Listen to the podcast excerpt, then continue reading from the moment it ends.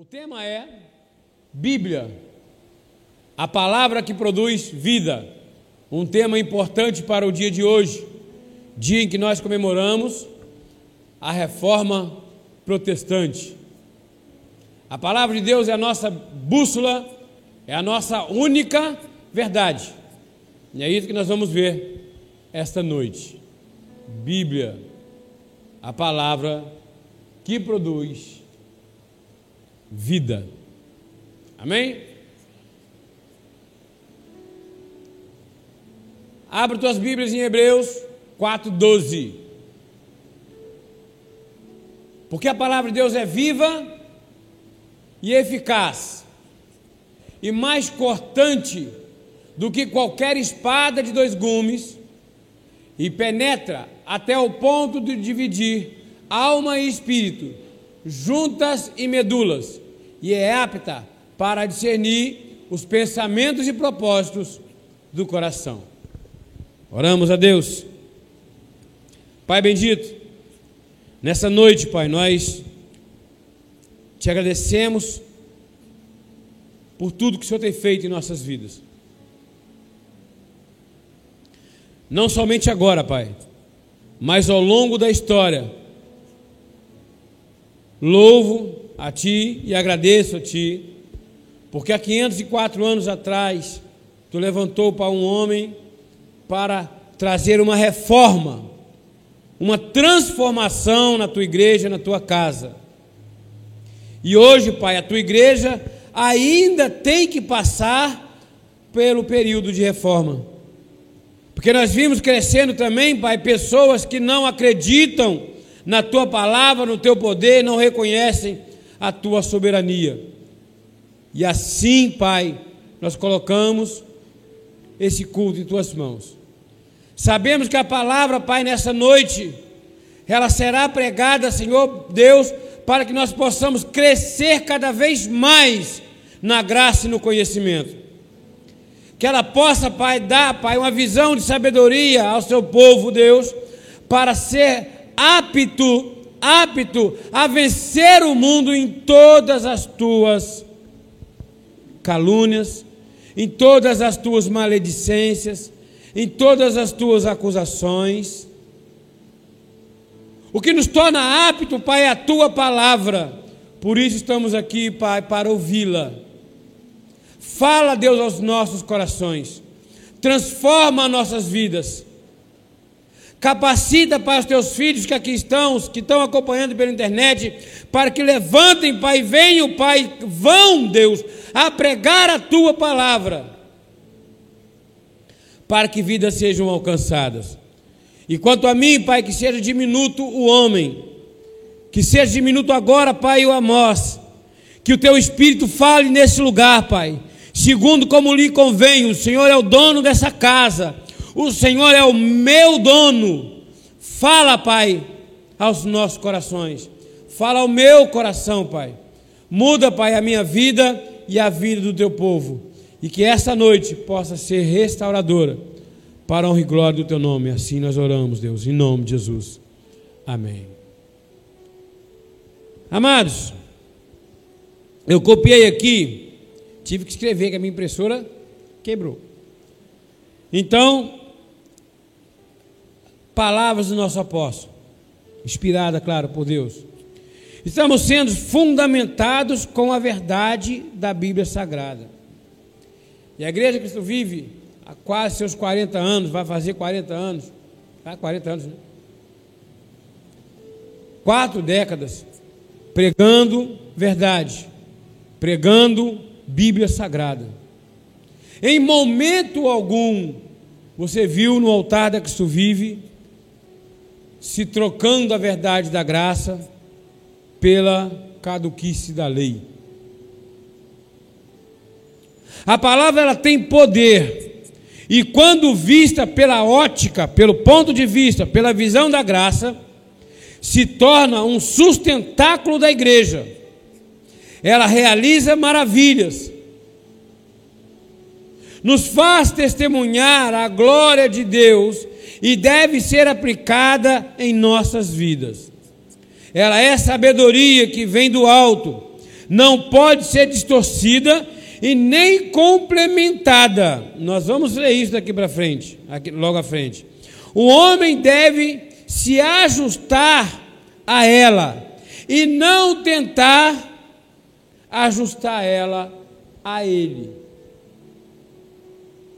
Nós devemos nos ajustar à palavra e não tentarmos ajustar a palavra a nós. Nós vimos muito isso hoje. Cristãos que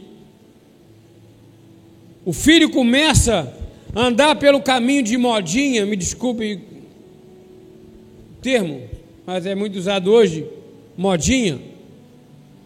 E o pai fala: ah, é assim mesmo, não tem como lutar contra. Isso é normal hoje em dia. A palavra está dizendo que não, e hoje nós temos temas muito mais sérios, em que a palavra diz não. E nós temos crentes aí aceitando algumas coisas que o mundo tem imposto para ele. Não temos nada contra as pessoas.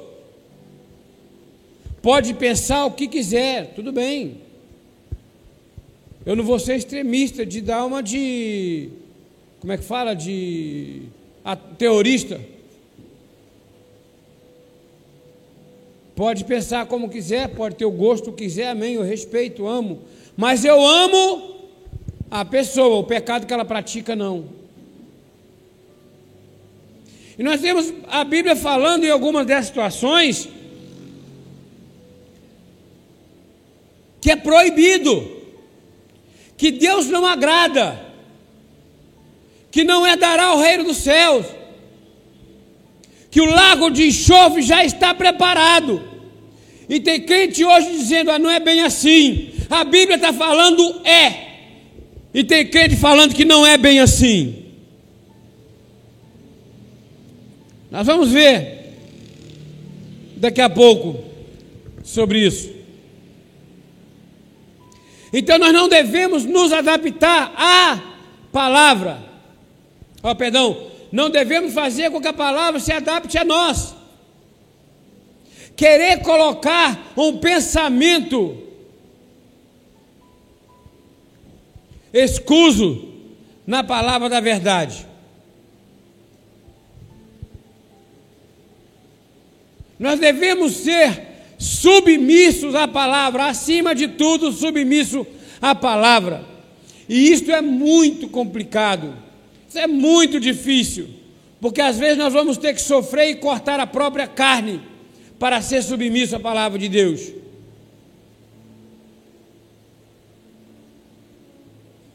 Você aqui, quem é pai, quem é mãe, eu acho que as duas, a Thaís eu sei que não é, a Marta também, Beatriz não é nem a Graça, nem Vitor. Nós temos aqui pais. Eu sou pai, avô. Né? E como é ruim bater em filho. Como dói. Ter que bater. Ter que corrigir. Mas a correção ela é necessária. Não vamos deixar assim, aí ah, eu vou deixar de corrigir porque faz mal, vai criar uma criança rebelde. A mente é assim, a mente é assada. Não, amados. Nós devemos ser submissos à palavra em todas as situações. Salmo 138, versículo 2: Prostrar-me-ei para o teu santo templo, e louvarei teu nome, por causa da tua misericórdia e da tua verdade, pois magnificastes acima de tudo o teu nome e a tua palavra. A nossa submissão a Deus, ela só pode ser manifesta a partir da nossa submissão à palavra. Tem uma música que fala assim: ninguém é crente crendo, crendo somente em Deus e na Bíblia não.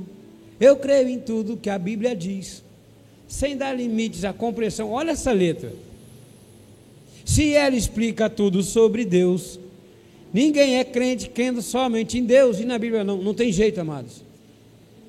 Ah, eu creio em Deus, mas vou dar um jeitinho para falar que eu creio em Deus, mas quando eu abro a Bíblia ela vai me machucar, porque a verdade dela não pode ser mudada. A palavra ela é perfeita. A palavra de Deus não existe porém. Ele não diz que talvez. Ela é reta, ela é perfeita. Salmo 19, versículo 7. A lei do Senhor é perfeita e restaura a alma. O testemunho do Senhor é fiel e dá sabedoria aos simples. Veja, o testemunho do Senhor é a palavra dele. E ela dá sabedoria ao simples. Salomão, quando ele foi rei, ele pediu todas aquelas riquezas a Deus. Ele pediu sabedoria. E Deus fala o que com ele? Por me pedir sabedoria e não me pedir riquezas, não me pedir saúde, eu te darei a sabedoria, e nunca haverá um reino, um rei mais próspero que tu. E até hoje na história nunca existiu um rei tão rico quanto Salomão. Porque a sabedoria. Vamos observar a sabedoria de Deus. Às vezes nós iramos, ficamos um pouco iracundo. Cuidado, amados. Não vamos deixar a ira nos levar ao pecado. Respira fundo. Vai ter lá com o travesseiro. Vai falar com Deus, vai se aconselhar com o teu travesseiro no dia seguinte, com o coração em paz, resolva a tua situação, mas não toma atitude de cabeça quente. Peça sabedoria a Deus. Os preceitos do Senhor são retos e alegram o coração. O mandamento do Senhor é puro e ilumina os olhos. E o versículo 9: O temor do Senhor é límpido e permanece para sempre. Os juízos do Senhor são verdadeiros e todos igualmente justos. Veja, então a palavra é perfeita, ela é reta, ela é imutável, ela não pode voltar vazia. Uma vez que a palavra é lançada, ela não pode voltar vazia. Ela tem que cumprir o que lhe apraz, o que dá prazer ao Senhor. A palavra já está completa. Não adianta tentar. Vocês já viram por aí agora falando da tal de uma Bíblia da inclusão. A inclusão, não é? Fala. Inclusiva. Bíblia inclusiva. Tiram muitas coisas da Bíblia para justificar a carnalidade humana. Amados, é um pecado? É mas que já vem sendo cometido no Brasil há muitos anos. Bíblias e Bíblias têm sido lançadas, trocando o sentido das palavras. Ainda que eu falasse a língua dos anjos e dos homens, se não tiver amor, é como sino bronze que sou, como símbolo que retine. Nós vimos há muito tempo para a Bíblia dizendo assim: se não tiver caridade, tirando a palavra amor. Amado, caridade, você sabe onde mais se ouve a palavra caridade? Dentro de centro espírita. Nós temos irmãos aí que vivem na ignorância, que fala em caridade, fazem a semana da caridade uma vez por ano. Fala, tá uma tal de mesa branca, não é? Fazendo cultos malignos. E o que eles mais falam é de caridade. Mas amor, que a Bíblia diz, é o amor ágape. Esse amor só vem de Deus. E coisas assim têm sido mudadas na Bíblia há muitos anos. Eu comprei alguns anos atrás uma Bíblia King James. No Brasil, antigamente, não podia ser lançada a Bíblia completa, somente o Novo Testamento por causa de um direito editorial que não vale a pena entrar no assunto, que não é o caso. Mas quando lançou a Bíblia completa, eu vi aquilo na loja meu olho chegou a brilhar. Bíblia chamada King James, escrita pelo rei James, escocês, que foi rei da Inglaterra. Meu olho chegou a brilhar porque a versão dela é maravilhosa, totalmente diferente da nossa, o palavreado mas a versão é tão antiga quanto a nossa, que é a revista atualizada. Mas aí eu fui chegar em casa e fui ler assim: pela graça sois salvos, mediante a fé, não vem de vós, é dom de Deus. Na apologética embaixo, o homem diz assim: que primeiro Deus chama para depois predestinar, e que Ele pode predestinar, que Ele pode chamar, que Ele pode eleger. E a palavra diz que ele fez isso de uma vez por todas. Eu li aquilo na Bíblia, a minha Bíblia cheirando aquela folha nova. Peguei ela e presenteei a minha sobrinha. Obrigado, não serve para mim. Então é porque a palavra ela já está completa. E nós devemos ter cuidado com relação a isso. Quer ver uma outra pegadinha?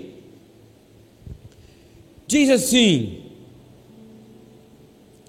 é, essa casta de demônio se, se espere com jejum e oração.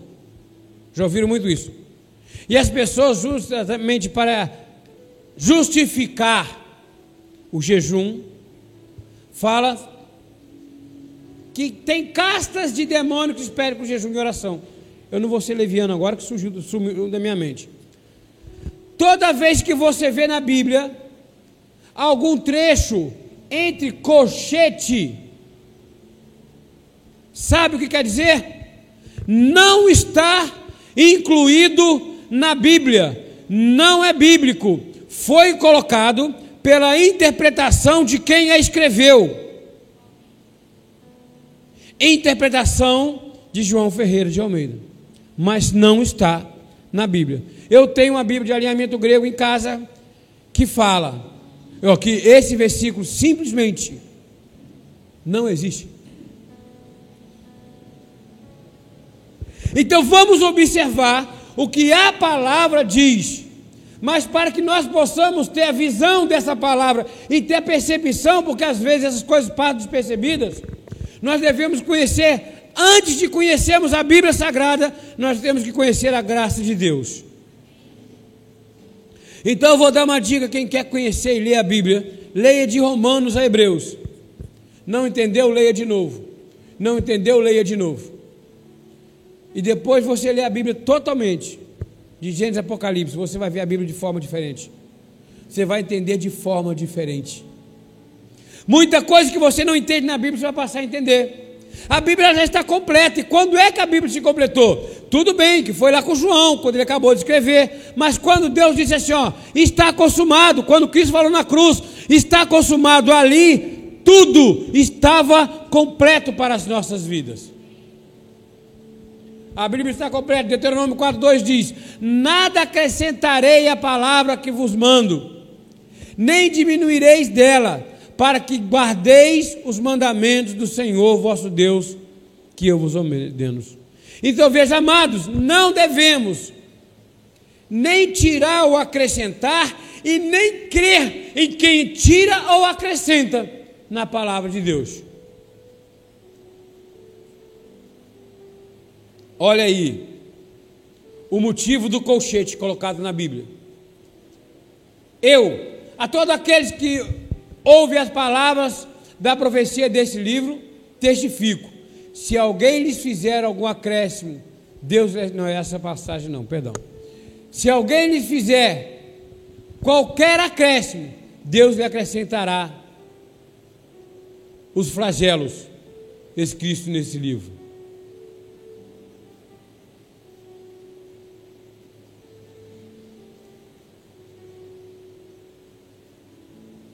E se alguém tirar qualquer coisa, veja, das palavras do livro desta profecia, Deus tirará sua parte da árvore da vida.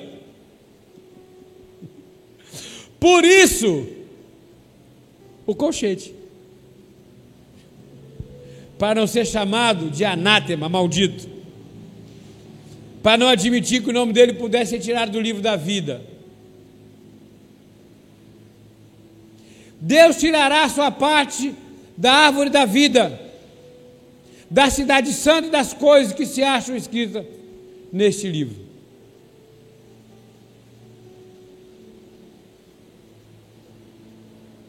As profecias, as promessas, as palavras de Deus, elas restauram a alma.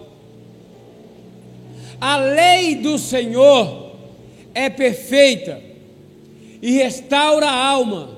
O testemunho é fiel e dá sabedoria aos simples. Veja, é simples desse jeito. Ela resgata o homem. Não somos nós, amados. Não somos nós. Tivemos a imagem indo para o Rio, né? De uma amiga nossa está passando por um período difícil, ficamos tristes ao vê-la na situação. E meu coração foi tocado. Eu tenho certeza sobre a, Danilson também, das outras pessoas envolvidas, para que levássemos ajuda a ela. Mas, amados, não somos nós. É a palavra. Quando nós estamos fazendo, irmã Teumira, o bem para alguém, nós somos a palavra de Deus. Quando nós alimentamos a quem tem fome, nós somos a palavra de Deus. Como, quando levamos remédio, cura ao enfermo, nós somos a palavra de Deus. Na semana passada, quando eu estava em casa, passando muito mal, a quantidade de feedbacks que eu recebi, amado, como é que o amado está? Estamos orando palavras de cura, palavras de bênção, ministração na minha vida. Ninguém viu aqui um carnaval dentro da igreja por causa do nome do Amós. E eu tenho certeza que ninguém foi daqui para casa e ficou de joelho a noite inteira sem beber uma água por causa do Amós. Sabe por quê? A palavra. Porque nós cremos quando ela diz assim: enviou-lhes uma palavra e sarou daquilo que era mortal. Quando nós oramos pelos enfermos, nós sabemos disso. Não é simplesmente o fato de sermos crentes que nós vamos repetir essa palavra como papagaios de pirata. Nós sabemos que é assim. Porque ele foi transpassado pelas nossas transgressões, moído pela nossa iniquidade.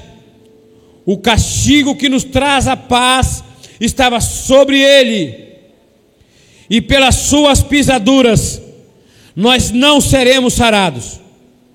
A palavra diz: pelas suas pisaduras nós fomos.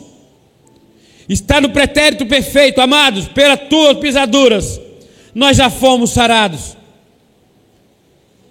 Você que está trazendo à memória alguém na tua família, alguém enfermo que necessita de cura, lembra que o Senhor Jesus, quando Ele diz está consumado, Ele trouxe à tona a tua cura.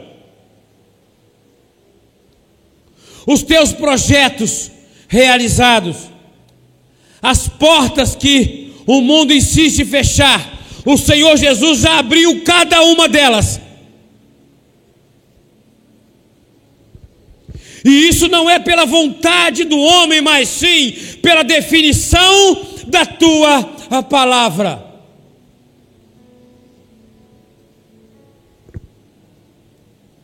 Não é pelo meu querer, não é pela minha vontade, não é pela minha suposta sabedoria é porque eu sei que quando eu estou fraco, aí sim é que eu estou forte.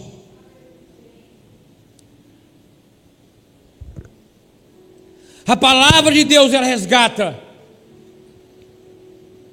o homem. 1 Pedro 1,18.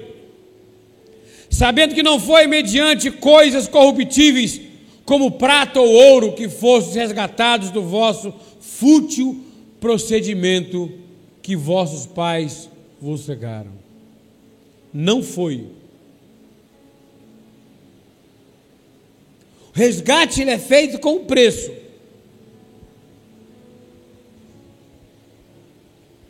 Quando nós temos aqui no Brasil, ainda algumas vezes acontece isso, hoje com o Pix, está descendo demais, tal de resgate relâmpago, né? tem um preço para ser pago, não tem? Nós fomos resgatados com o preço de quê, amados?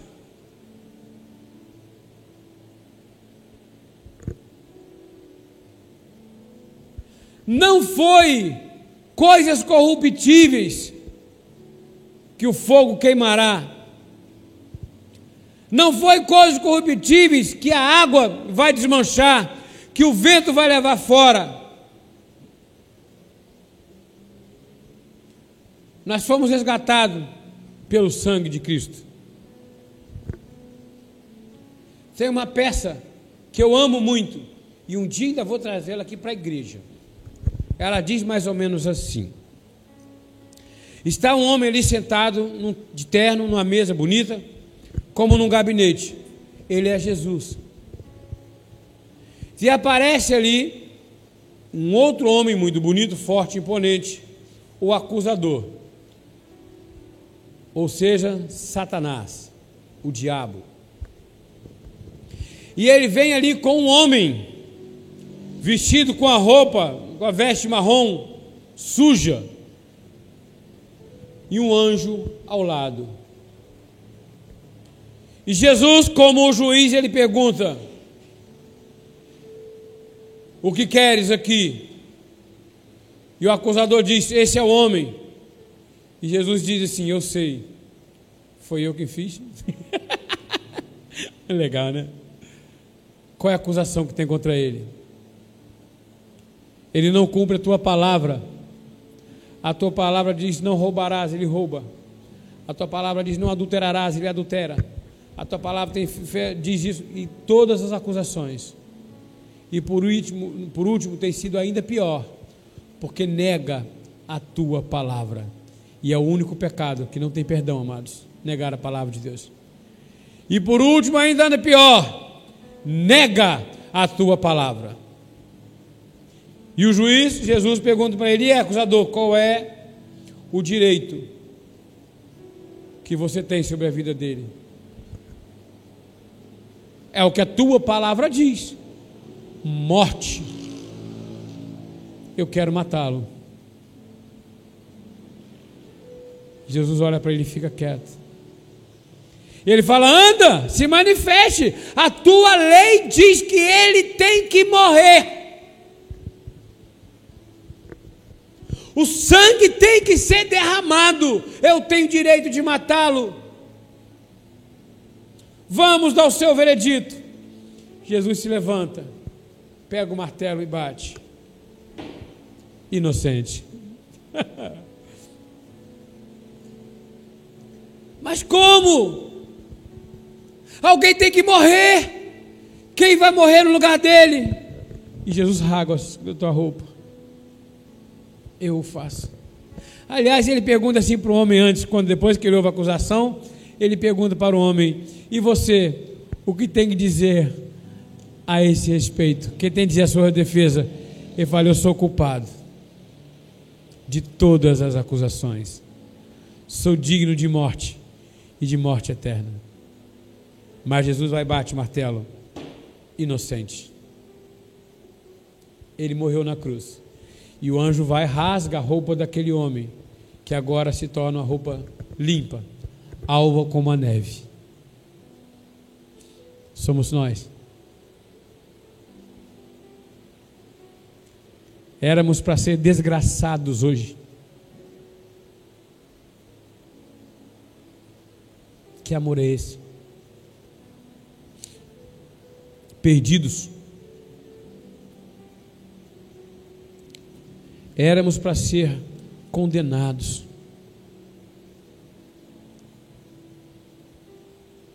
Ele pagou o preço.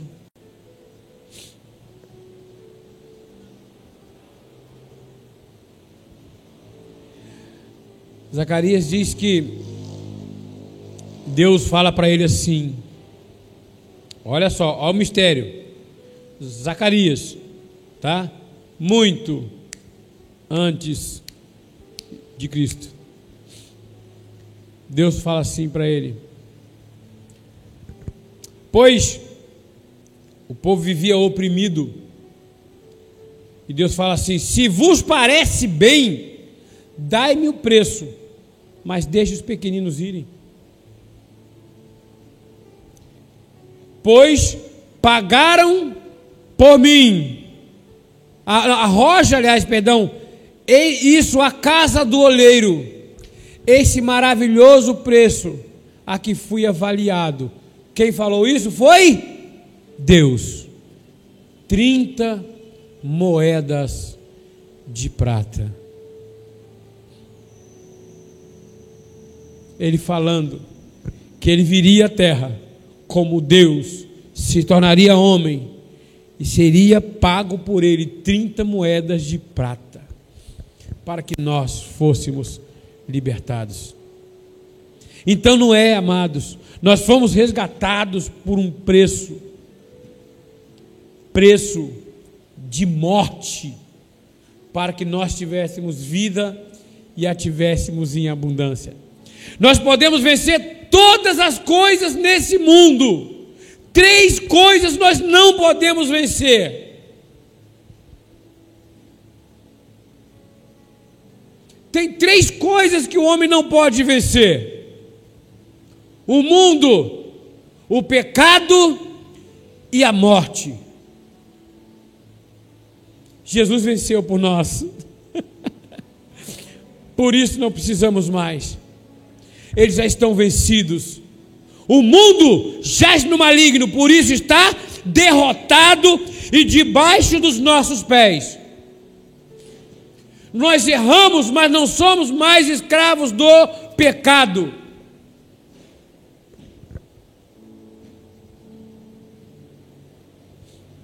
E a morte? Onde está o teu agrilhão? Beatriz, daqui a 3 milhões de anos, você vai estar viva.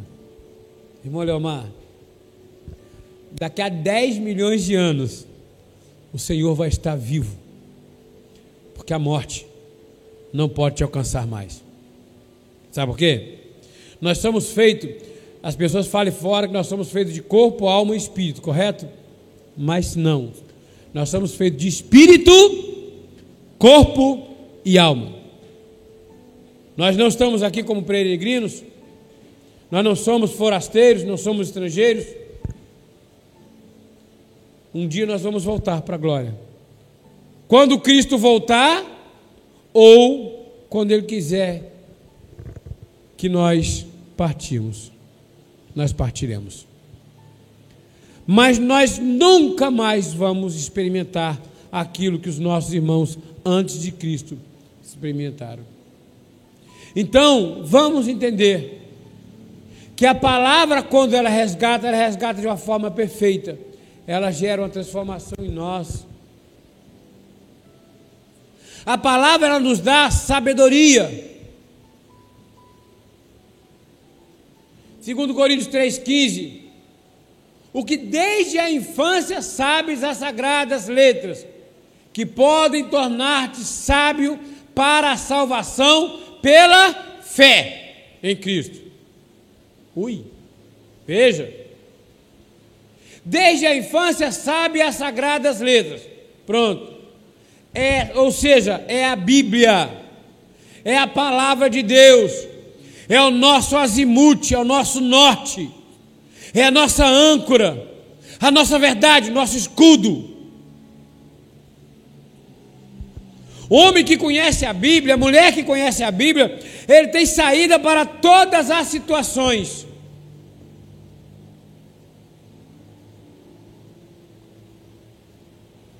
Porque é sábio.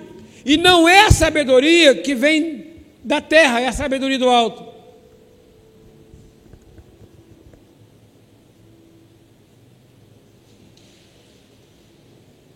A palavra ela regenera o homem. Título 3,15. Todos os que acham comigo te saúdam. Saúda quantos nos amam na fé. A graça seja com todos vós. Veja. A única coisa que nós precisamos é a graça. A única coisa que nós precisamos para mudar a nossa vida e regenerar o nosso ser, o nosso pensamento é a graça. Eu costumo sempre lembrar dos discípulos, os doze que andaram com Cristo, eram discípulos, quando Cristo ressuscitou, passaram a ser apóstolos. Quando eles Jesus os enviou, disse assim: Se chegares no lugar e não forem aceitos, bata a poeira dos pés. E nem a poeira daquele lugar leve, porque aquele lugar vai ser o quê? Amaldiçoado, não é isso? Aos doze ele disse isso. Então, se chegasse qualquer um deles aqui e não fosse bem recebido, eles saíam. Se eles fossem agredidos, eles corriam, se esquivavam os doze que conheceram e nasceram na lei. Paulo, o apóstolo da graça. Deus mandava ele daqui para Macaé e pegava esse retão do âncora aqui. Ele olhava lá na frente, tinha aquele monte de judeus com pau, pedras na mão, esperando ele. E o que foi dito para ele? A minha graça te basta. Ele abaixava a cabeça e ia. Aos doze, imagine Pedro, ele olhava ali e falava assim: é ruim. O que, que Jesus disse? Sai fora e sumia, corria. Paulo via os agressores e Cristo mandava: vai. Ele abaixava a cabeça ria. Paulo era dado como morto. Paulo era açoitado. Paulo era espancado. E ele fazia aquilo, passava por aquilo calado.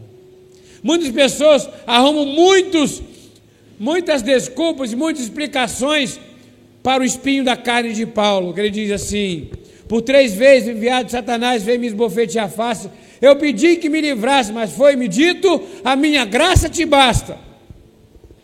Ou seja, não vou tirar o espinho na carne, não, menino. Fica aí com ele, até você morrer. Para que não cresça soberba. Paulo levava na mente a morte de Estevão, sim. Mas ele cresceu às barbas de Gamaliel. Ele tinha um professor. Mas Gamaliel tinha só um discípulo? Não, tinha vários. E qual foi o único que se converteu? Paulo. E os outros se converteram? Não. O que, que eles continuaram fazendo? Aquilo que Paulo fazia. Seus amigos agora o perseguiam, os espancavam, os açoitavam. Quer um espinho na carne pior do que esse?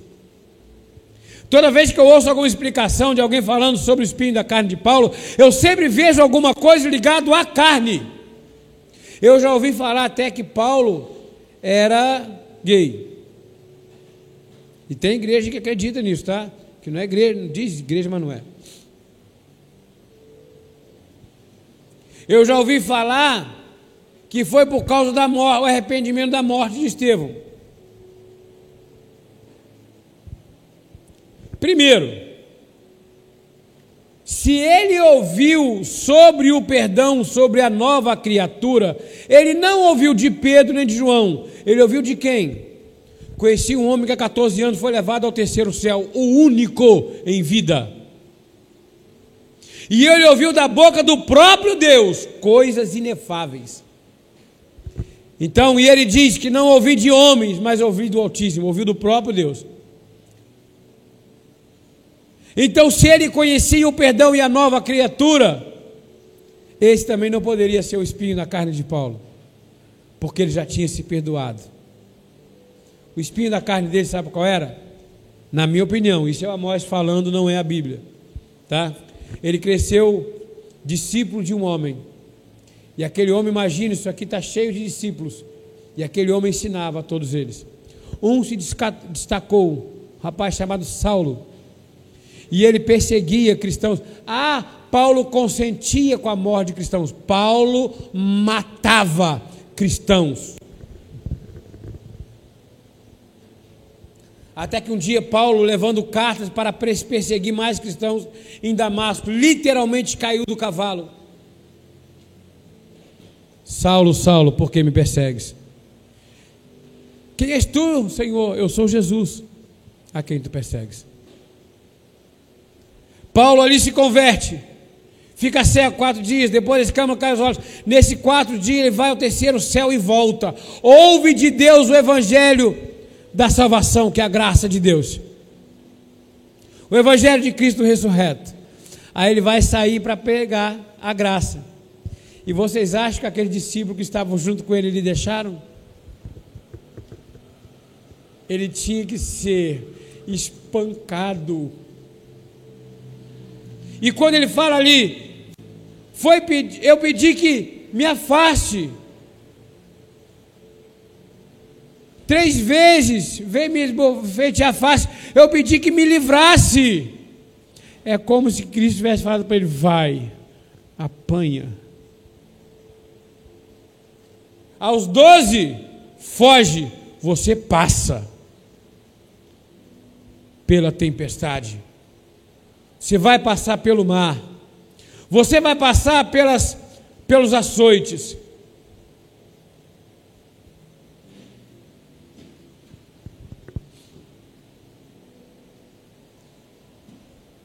A palavra traz fé. Amados, ter o, o apóstolo Paulo como exemplo me ajuda a fortalecer na fé. Me ajuda a me tornar mais seguro. A palavra traz fé. Assim a fé, a fé vem pela pregação. E a, e a pregação pela palavra de Cristo. Eu ouço às vezes pessoas que vão lá pregar, pegam um versículo, lê e fica uma hora gritando lá e falando de experiências pessoais.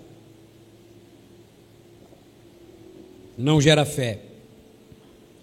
Mas você sabe o que eu já testemunhei?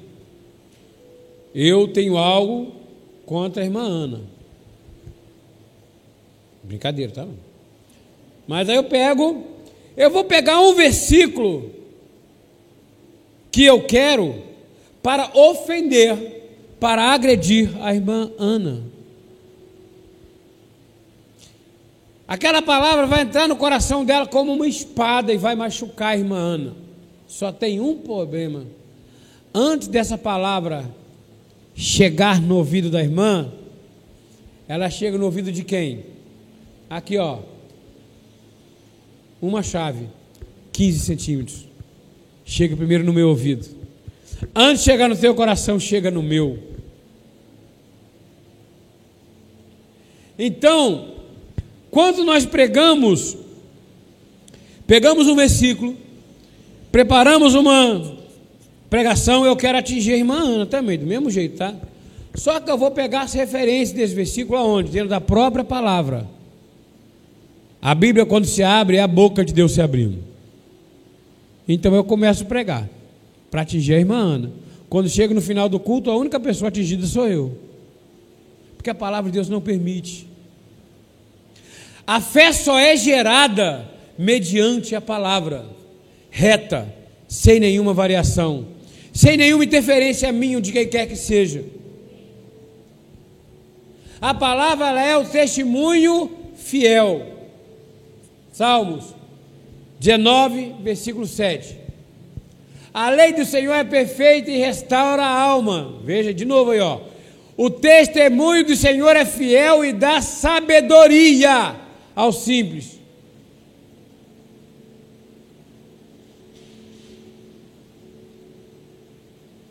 Sabedoria, somente pela palavra, somente por conhecer a palavra. Hoje,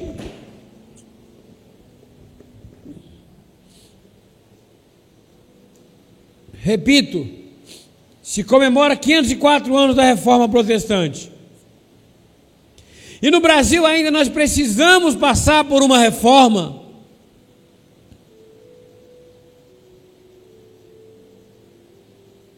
Nós precisamos ainda lutar para tirar o povo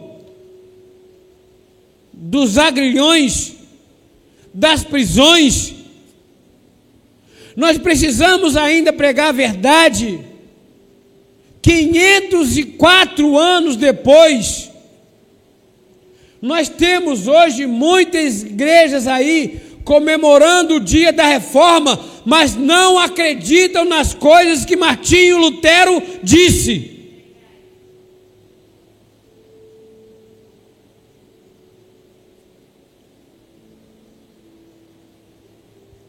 Porque se ele condenou a venda de indulgência e disse que é somente pela fé, tem muitas pessoas ainda falando que não, que a fé não basta. Então, só por aí já está contrariando o fundamento da reforma protestante.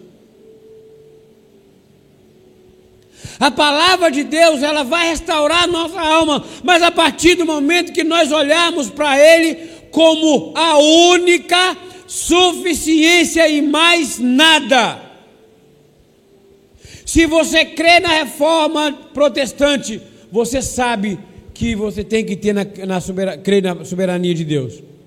Se você fala que crê na soberania de Deus, mas quer trocar ainda algum ponto de contato com Ele, você não crê na reforma protestante.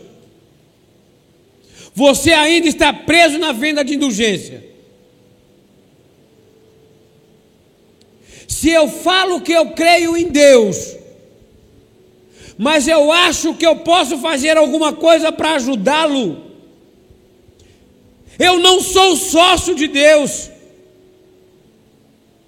Eu não tenho nenhuma sociedade com Ele, nem mesmo sobre a minha vida. Vi um dia desse um irmão falando, eu até separei a, a, a live e acabei perdendo. Mas ele falando assim, ele acaba lendo que Deus nos conhece ainda antes do ventre, que Deus nos chamou pelo nome antes do ventre.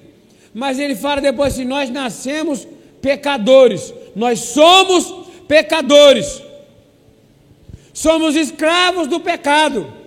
E quando aceitamos Jesus, nós, olha, mas aí, espera um pouquinho. Eu não entendi. Esparangolei não. O negócio está diferente. Se Deus no ventre da minha mãe diz assim: Amós, você é meu filho.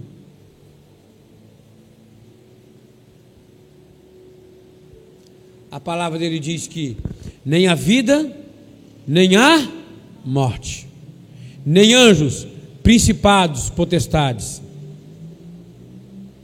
coisas do presente e do porvir, altura ou profundidade, nenhuma dessas coisas. Aí tem gente que acha que por andar errou no caminho, deixou de ser filho. Não deixa. Deus me escolheu antes do ventre da mãe a palavra diz que eu pertenço a Ele. Irmão Leomar, o Senhor é propriedade exclusiva do Senhor Jesus. Bia, permite chamar assim. Você é propriedade exclusiva do Senhor Jesus. Nós, como igreja, somos propriedades dele. A lei que vai reger a nossa vida é a lei do Senhor. A nossa Constituição, nós temos uma Constituição secular. Nós devemos andar de acordo com as leis dos homens.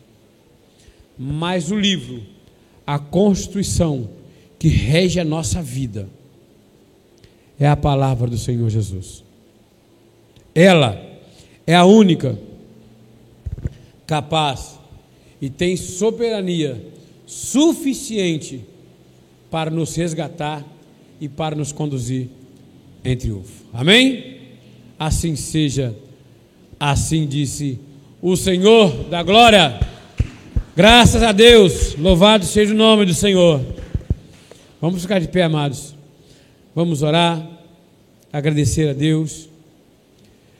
Bíblia Sagrada, a nossa Constituição, o nosso manual de conduta, a palavra que produz vida.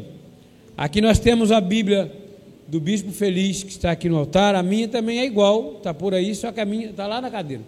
Só que a minha é vermelha. Bíblia lançada no Brasil em comemoração aos 500 anos da Reforma, né? em 2017. 1500, mil, é, 500 anos da reforma. Olha lá, está na mão da minha esposa lá. A nossa bússola.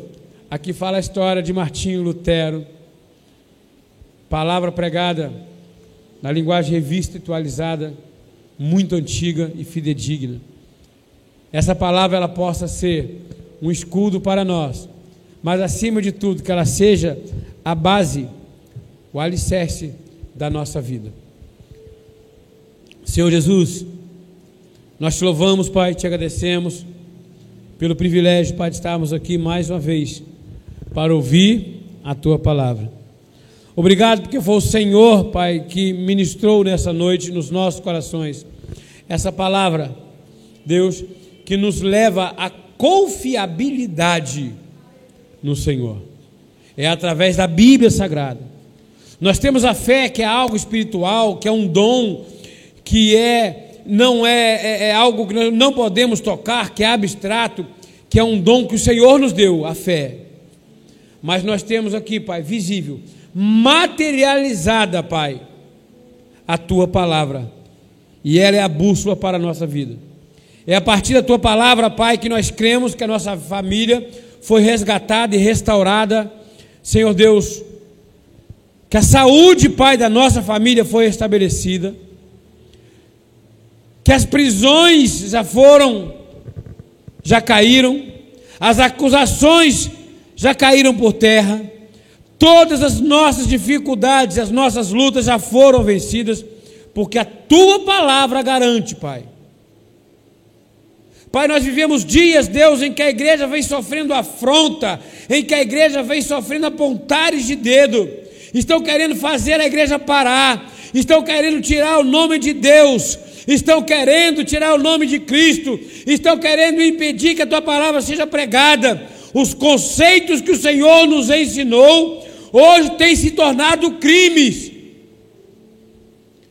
Mas nós cremos no Senhor dos Senhores, o Rei dos Reis, o justo juiz, que não nos desamparará nós oramos esta noite, Pai, por sabedoria. Dê sabedoria, Pai, ao teu povo, para que possa, Pai, viver pela tua palavra e entender a tua palavra, Pai, como a única, a única arma santa e poderosa para destruir sofismas e altivezes. Que essa palavra possa gerar, Pai, semente a 30, 60, a 100 por um, mil vezes mais, Pai, multiplicadas em nossos corações que nós tenhamos uma semana em perfeita vitória e que nós possamos lembrar, Pai, a cada instante que o Senhor tem nos guardado e tem anjos ministrando em nosso favor. Obrigado, Senhor Jesus, porque essa palavra, Deus, foi pregada acima de tudo, Senhor, em meu coração. Antes que saísse da minha boca, o Senhor já tinha determinado cada uma delas. Mas antes, Pai, que chegasse ao ouvido dos teus filhos, chegou ao meu. Obrigado porque o meu coração hoje, Pai, se enche um pouco mais da tua palavra e um pouquinho mais, um quinhão da tua sabedoria, Senhor Jesus. Senhor, acresceu ao meu coração. Foi acrescentado, Pai, sabedoria. Assim eu agradeço a Ti, Pai. Senhor Jesus, eu profetizo sobre a vida de cada filho teu que aqui está, toda sorte de bens das regiões celestiais. Senhor, que a tua palavra seja manifesta na vida deles, Deus. As pessoas que acompanham pela internet, que haja restauração e o reflorestamento. Que haja o semear da tua palavra sendo multiplicado, Deus, na vida da tua igreja para a honra e glória do teu nome. Nós te louvamos, Deus, por permitir, Senhor Jesus, que essa igreja esteja com as portas abertas.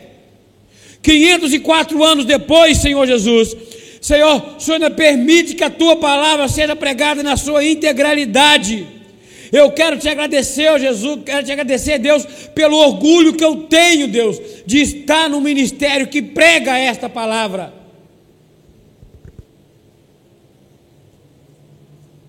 Nós te agradecemos, Pai, pela história escrita, Deus, a partir dos teus servos, os santos, Pai, os mártires, os reformadores, Pai, que lutaram para que a tua igreja possa, pudesse ver a verdade. Nós te agradecemos, Pai, pelo nosso apóstolo Miguel Ângelo, Deus, que se levantou nesse país para pregar a tua palavra. Obrigado, Jesus, pela igreja evangélica Cristo vive, Pai. Obrigado por ter mantê-la de portas abertas. Agora, Deus, manifesta dentro desta igreja, Pai, o teu querer. Levanta homens e mulheres, Pai, capacitados para pregar a tua palavra e capacita, Senhor Jesus, cada vez mais o teu povo. Ensina-nos, Senhor, a amar o nosso semelhante, Deus, com a nossa alma. que a tua grande misericórdia seja manifesta em nossas vidas, Pai, de acordo com o prometido, de acordo com o que o Senhor prometeu, em nome de Jesus. Agora, Deus, retornaremos, Pai, aos nossos lares. Que os teus anjos estejam nos levando, Pai, em paz, em segurança, nos dando toda forma, Senhor Jesus, de escape. Livra-nos, Deus, de todo mal, de todo homem sanguinário que essa semana seja a melhor semana de nossas vidas. Que tudo que nós colocarmos nas nossas mãos prospere. Que onde nós colocarmos nossos pés nós possamos tomar por herança. Que os teus milagres sejam manifestados em nossas vidas através da tua palavra. E que a tua graça, o teu amor, a tua paz e as doces consolações do teu Santo Espírito esteja manifesto em nossas vidas não somente hoje, mas até a consumação dos séculos, e na vida daqueles que creem na tua palavra, como restauração e âncora de fé, e aqueles que creem, digam com fé: Amém, Amém. E Amém. Glórias a Deus, aleluias, glórias a Deus, louvado seja o nome do Senhor. Amados, a alegria do Senhor é a nossa vai nesta força, uma semana em perfeita vitória. Deus seja é, provedor da melhor semana da tua vida. Você não saia dessa casa sem antes ministrar na vida dos teus irmãos. A melhor semana da tua vida está começando hoje, para a honra e glória do Senhor Jesus. Glória a Deus. Amém. Graça e paz, uma semana em perfeita vitória.